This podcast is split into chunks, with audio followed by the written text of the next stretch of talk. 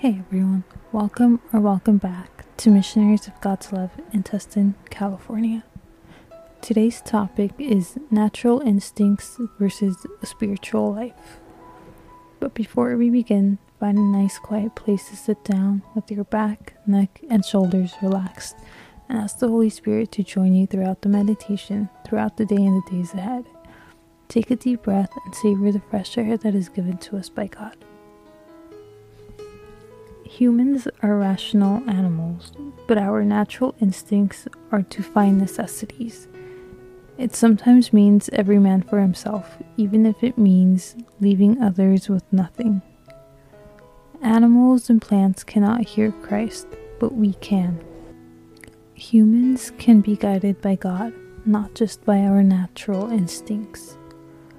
A question to ask ourselves is Am I to follow my natural instincts or am I to follow God? The 27th chapter of the Imitation of Christ says, My child, you should give all for all, and in no way belong to yourself. You must know that self love is more harmful to you than anything else in the world. In proportion to the love and affection you have for a thing, it will cling to you more or less. If your love is pure, simple, and well ordered, you will not be a slave to anything. Do not covet what you may not have. Do not possess anything that can hinder you or rob you of freedom.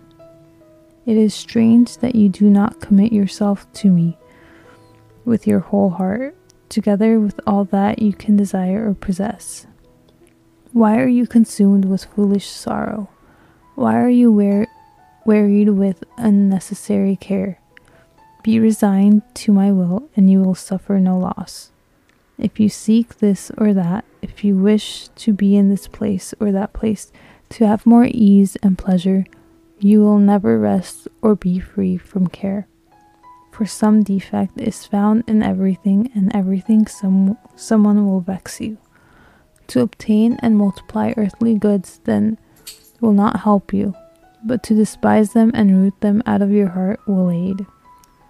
This, understand, is true, not only of money and wealth, but also of ambition for honor and desire for empty praise, all of which will pass away with this world.